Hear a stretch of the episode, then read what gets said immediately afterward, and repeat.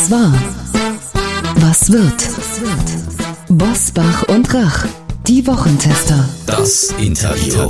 Powered bei Redaktionsnetzwerk Deutschland und Kölner Stadtanzeiger. Und hier sind die Wochentester.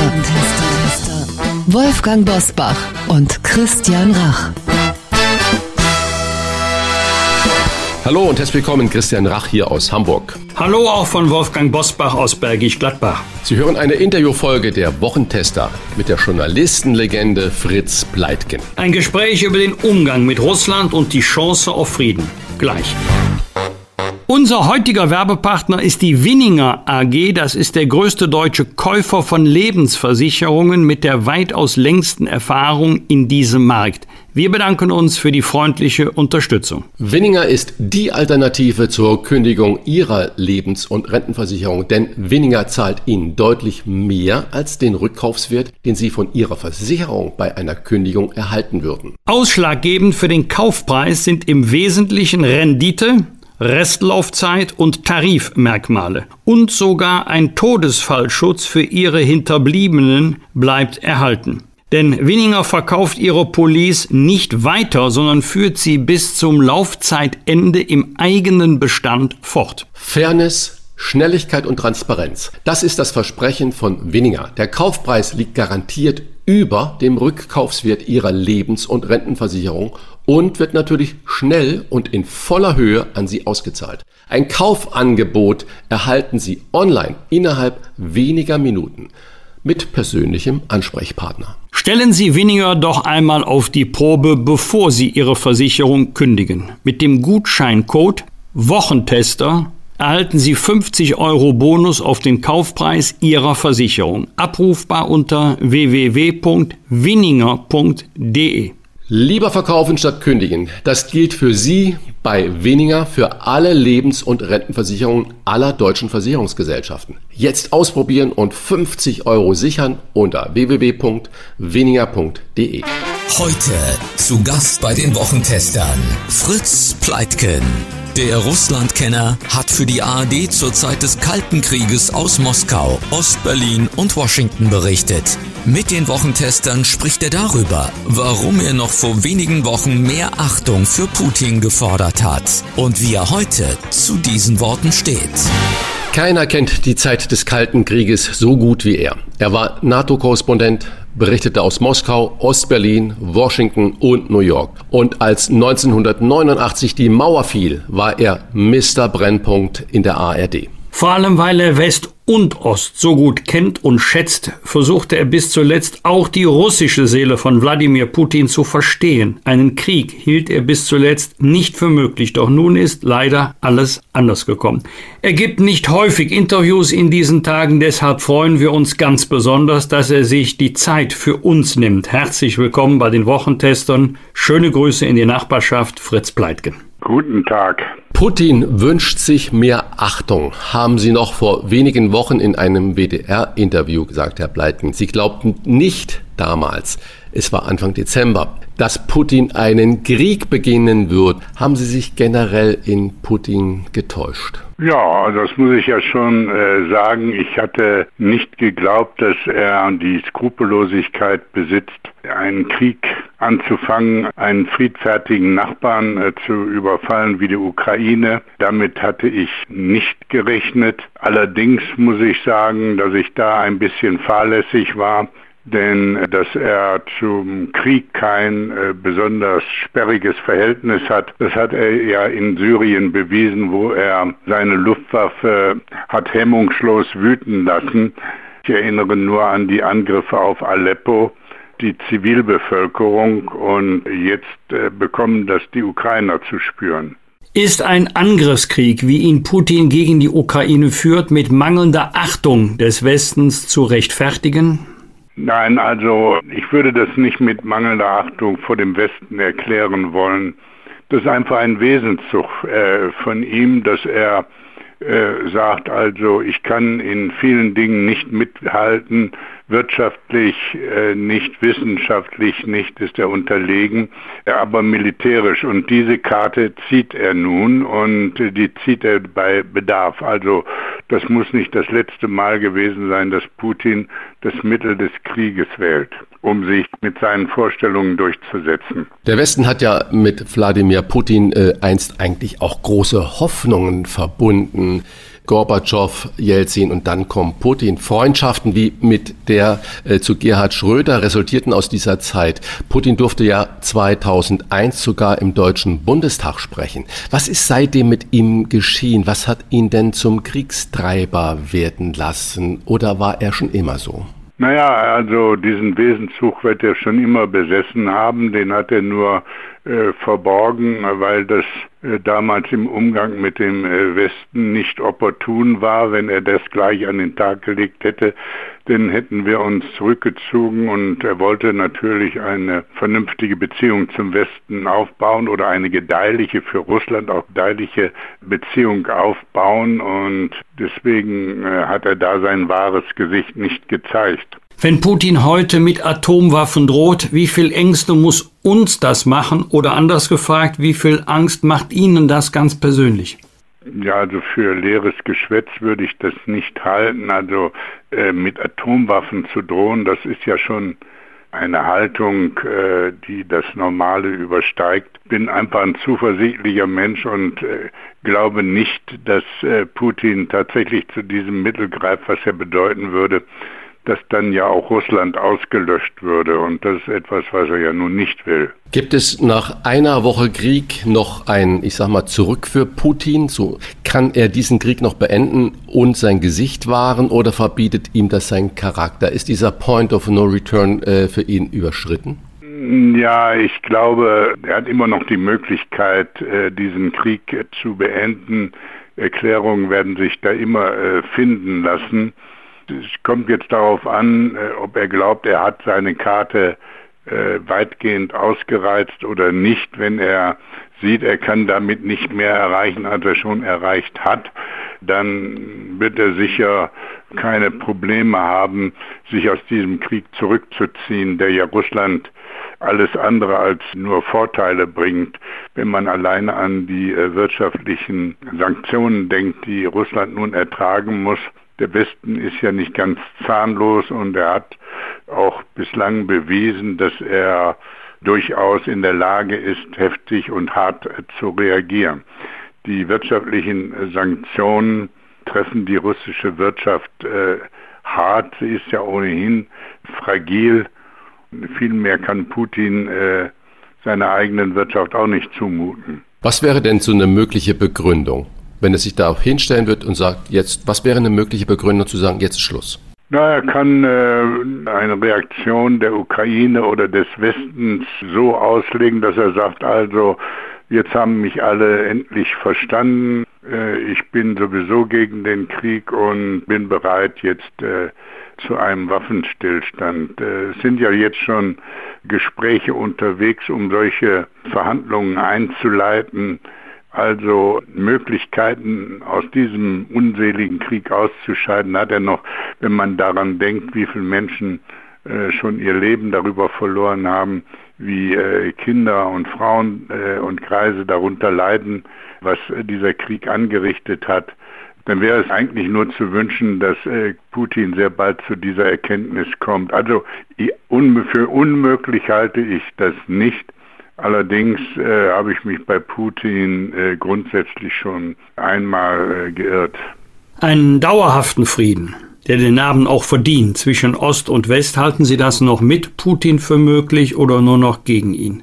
Das wäre schon äh, ganz gut, wenn Putin durch eine andere Persönlichkeit in Russland ersetzt würde, aber er hat seine Gegner ja beiseite geräumt, wenn man an Nemtsov und andere denkt, die äh, getötet wurden oder die Journalistin Politowskaja erduldet ja äh, keinen Widerstand in, in seinem eigenen Land und jetzt bekommen das äh, die Menschen in Russland zu spüren, die auf die Straße gehen und äh, sagen, äh, sie sind gegen den Krieg gegen, gegen ihr Brudervolk, äh, die Ukraine.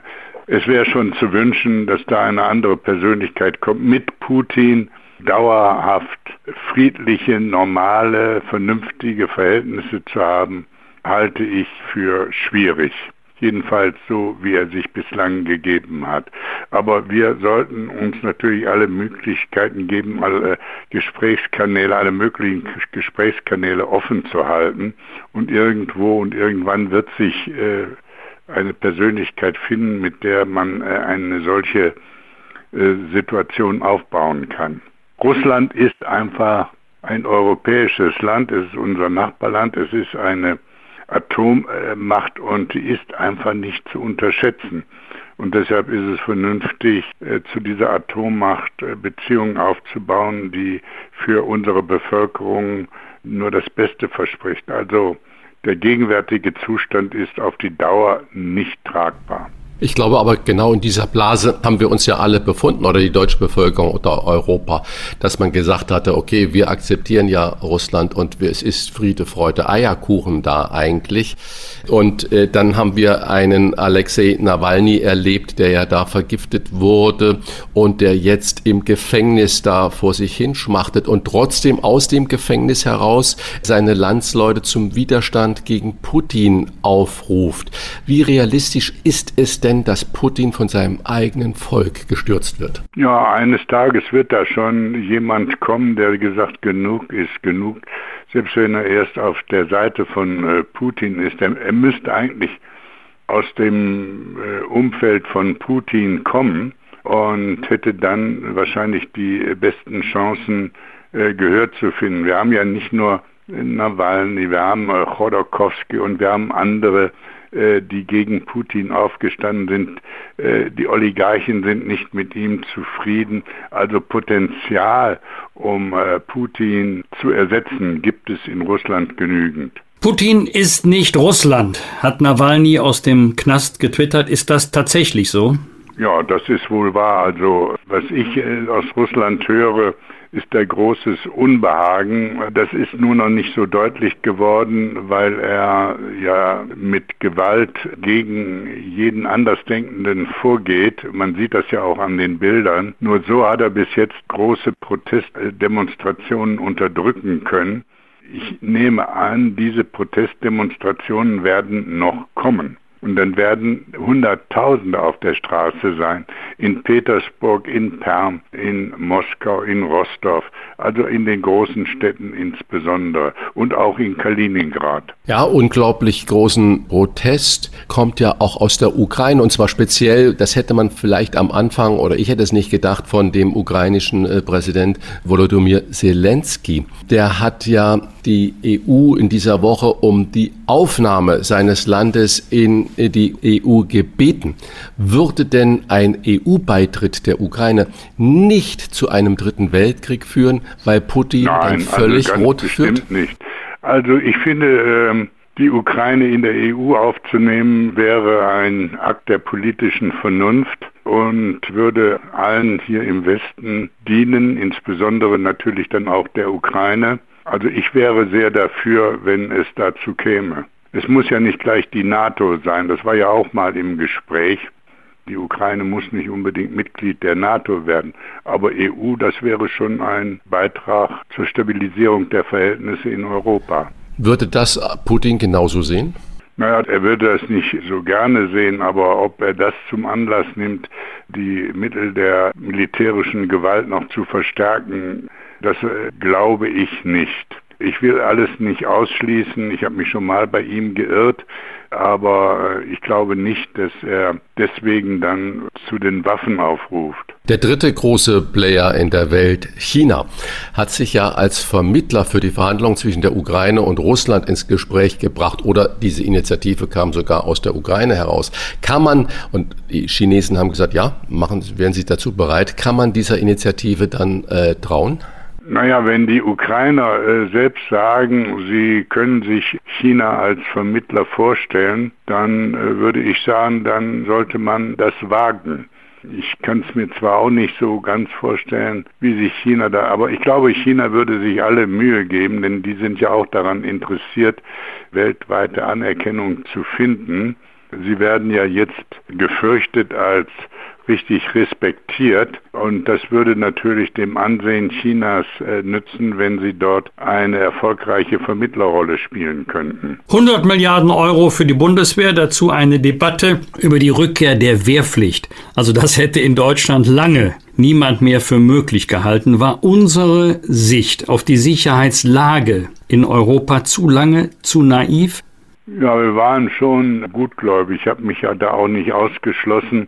Man hatte sich das einfach nicht vorstellen können. Wir hatten uns an äh, die Friedensverhältnisse so sehr gewöhnt und äh, das ist ja eine lässliche Sünde. Wir haben einfach das sehr genießen können, dass wir lange in Frieden gelebt haben. Ich würde das nicht unter Naivität abbuchen, sondern das einfach ein natürliches Verhalten wüsste jetzt nicht, welche schwerwiegenden Fehler dadurch begangen wurden. Wenn wir in Deutschland das genießen, unseren Zustand der Freiheit, äh, des Wohlstandes, alles ist zu jeder Zeit verfügbar. Und wenn ich mir jetzt anschaue, die ganzen Sanktionen, die dann auch äh, Russland treffen und die jetzt dann letztendlich natürlich die russische Bevölkerung treffen werden. Was geschieht denn dann mit den Menschen, wenn diese umfangreichen Sanktionen des Westens Wirkung zeigen? Werden die dann reagieren oder werden die dann eine Anti-Haltung gegen den Westen entwickeln? Ja, die werden, wie ich schon gesagt habe, die werden schon nach einer gewissen Zeit reagieren. Noch hält äh, sie Putin in Schach mit seinen Androhungen, dass er seine Sicherheitskräfte auf sie loslässt. Aber wir können davon ausgehen, dass es zu Protestdemonstrationen kommen wird, und zwar in großer Zahl. Wenn da erstmal der Damm gebrochen ist, dann wird vor allen Dingen in den Großstädten werden die jungen Menschen auf die Straßen gehen und sich äh, dagegen wehren, dass sie von einem guten Verhältnis zum Westen abgehalten werden. Denn die suchen ja auch ein gutes Verhältnis zum Westen, wenn sie weiterkommen wollen. Nicht von ungefähr wandern viele junge äh, Leute aus in den Westen, weil sie dort ihre Zukunft sehen. Das würde sich dann verstärkt fortsetzen. Sie haben in den 80er Jahren über den Kalten Krieg berichtet, auch wenn der Krieg im Moment ja leider real ist. Kalter Krieg ist ein Begriff, über den in diesen Tagen erstmals wieder sehr ernst diskutiert wird, mit der Sorge, dass unser Verhältnis zu Russland am Tag danach wieder so abgekühlt sein könnte wie in der Zeit von Aufrüstung und Spionage. Sind wir auf dem Weg in einen neuen Kalten Krieg? Das bleibt abzuwarten. Also ähm, ich glaube, dass sich unsere Bevölkerung nach Ruhe und Frieden sehnt und die spielt ja dabei auch eine Rolle und unsere Bevölkerung wirkt ja auch auf die äh, Politik ein mit ihrem Verhalten, weil bei uns die Menschen eben auf die Straße gehen können, um ihren Willen zum Ausdruck zu bringen und ihre Wünsche zum Ausdruck zu bringen. Den Kalten Krieg äh, will keiner zurückhaben. Also das war keine besonders gedeihliche Zeit. Ich bin da auch kein äh, Prophet, um nun vorauszusagen, wird es danach einen Kalten Krieg geben oder nicht, dann ist erstmal abzuwarten, welches Ausmaß ein solcher kalter Krieg annimmt, welche Formen der annimmt, was er zulässt und was er nicht zulässt. Noch äh, zum Abschluss, Herr Bleitgen, ein Wort zu unserem ehemaligen Bundeskanzler Gerhard Schröder, der ja nach wie vor fest zu seiner Freundschaft mit Wladimir Putin steht und der jetzt seine Büromitarbeiter verliert, der die Ehrenmitgliedschaft bei Borussia Dortmund äh, verloren hat. Verspielt Schröder gerade Anstand und Moral eines ehemaligen Bundeskanzlers? Ja, ich habe mir das auch angesehen. Er hatte ja wohl, äh, es gab wohl auf seiner Seite Bemühungen, aus dieser Lage rauszukommen, indem er ein Ende der Kriegshandlungen gefordert hat, aber das war einfach nicht genug Distanzierung. Und deswegen haben wohl seine Mitarbeiter ihm die Gefolgschaft aufgekündigt. Ich glaube, dass Gerhard Schröder gut beraten wäre, einen eindeutigen Strich unter diese Beziehung zu machen oder diese Beziehung eindeutig zu beenden. Die Beziehung meine ich zu Wladimir Putin. Jetzt so im Zeichen des Krieges ist das schwer zu rechtfertigen. Ich habe menschliches Verständnis dafür, dass er eine Freundschaft nicht so schnell aufgibt. Diese Freundschaft datiert ja aus der Zeit des damaligen Irakkrieges zurück. Ob Gerd Schröder nun verpflichtet ist, so lange zu Putin zu stehen, bis alles da in Scherben ist, Das weiß ich nicht, aber ich nehme an, er beschäftigt sich mit dieser Frage intensiv, wie ich ihn kenne. Äh, das muss auch nicht von Ewigkeit sein. Eine unmögliche Geschichte als Politik und Bürger Berge versetzten, so heißt ein Buch von Ihnen über mehr als 50 Jahre Journalistenleben, vor allem aber über die Überwindung des Kalten Krieges zwischen Ost und West. Herr Pleitgen, wie viele Berge müssen wir heute versetzen, um zu einem Frieden zu kommen, den man auch als solchen zu Recht bezeichnen kann? Ja, also ähm, denke, dass Politik und äh, Bürger sich sehr anstrengen müssen, dass wir wieder in äh, vernünftige Verhältnisse geraten. Der gegenwärtige Zustand ist nicht äh, gesund und sollte nicht auf Dauer beibehalten werden. Es gibt sicher Möglichkeiten, dafür lohnt es sich auch auf die Straße zu gehen. Nicht nur gegen die Maskenpflicht äh, sollte man auf die Straße gehen, sondern auch für den Frieden. Und äh, das würde ich mir von unserer Bevölkerung wünschen. Es hat ja hier in Köln eine sehr schöne, große, eindrucksvolle Friedensdemonstration gegeben. So etwas hinterlässt positive Spuren ich könnte mir vorstellen, dass äh, das zu Wiederholung einlädt. Viele weitere kluge Gedanken in dem gerade erwähnten Buch. Ein herzliches Dankeschön. Alles Gute, Fritz Pleitgen. Alles Gute. Vielen Dank. Dann hoffen wir, dass wir beim nächsten Mal nicht über den äh, Krieg reden müssen. Alles Gute. Ja. Das waren die Wochentester, das Interview mit Unterstützung vom Kölner Stadtanzeiger und dem Redaktionsnetzwerk Deutschland. Wenn Sie Kritik, Lob oder einfach nur eine Anregung für unseren Podcast haben, schreiben Sie uns auf unser Internet und auf unserer Facebook-Seite. Fragen gerne per Mail an kontakt@diewochentester.de und wenn Sie uns auf einer der Podcast-Plattformen abonnieren und liken, dann freuen wir uns ganz besonders. Danke für Ihre Zeit. Die neue reguläre Folge hören Sie am Freitag, Punkt 7 Uhr. Bitte die Wochentester einschalten. Was war? Was wird? Wolfgang Bosbach und Christian Rach sind die Wochentester. Ein Maßgenau Podcast. Powered bei Redaktionsnetzwerk Deutschland und Kölner Stadtanzeiger.